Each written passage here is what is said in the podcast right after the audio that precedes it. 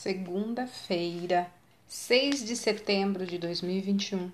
A leitura do texto bíblico está no livro de 1 Samuel, capítulo 18, dos versículos 1 até o 5.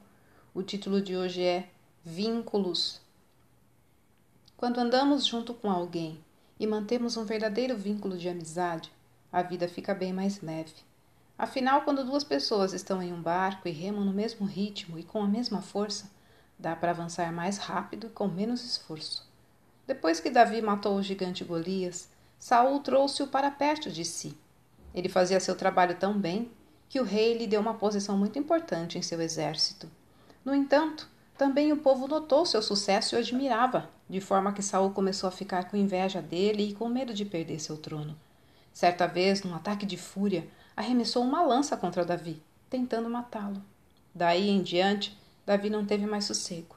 Por fim, precisou fugir e se esconder no deserto para escapar da perseguição.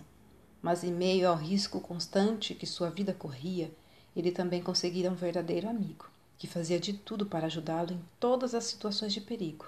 Jonatas, o filho de Saul. Jonatas fez um acordo com Davi. Os detalhes não são descritos, mas a continuação da história entre eles permite supor que era um compromisso de lealdade.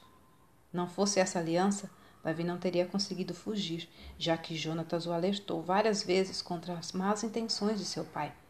Os vínculos de amizade baseados no amor fazem toda a diferença. O próprio Jesus ensinou isso e depois o demonstrou pessoalmente. Ninguém tem maior amor do que aquele que dá a própria vida pelos seus amigos.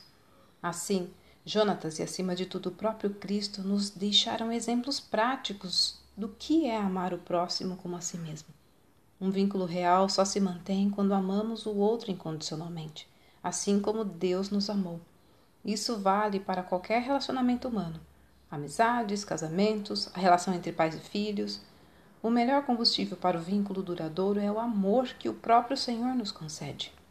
Olha, se Deus nos amou assim, nós também devemos amar uns aos outros. Texto retirado do presente diário da Rádio Transmundial, edição 24.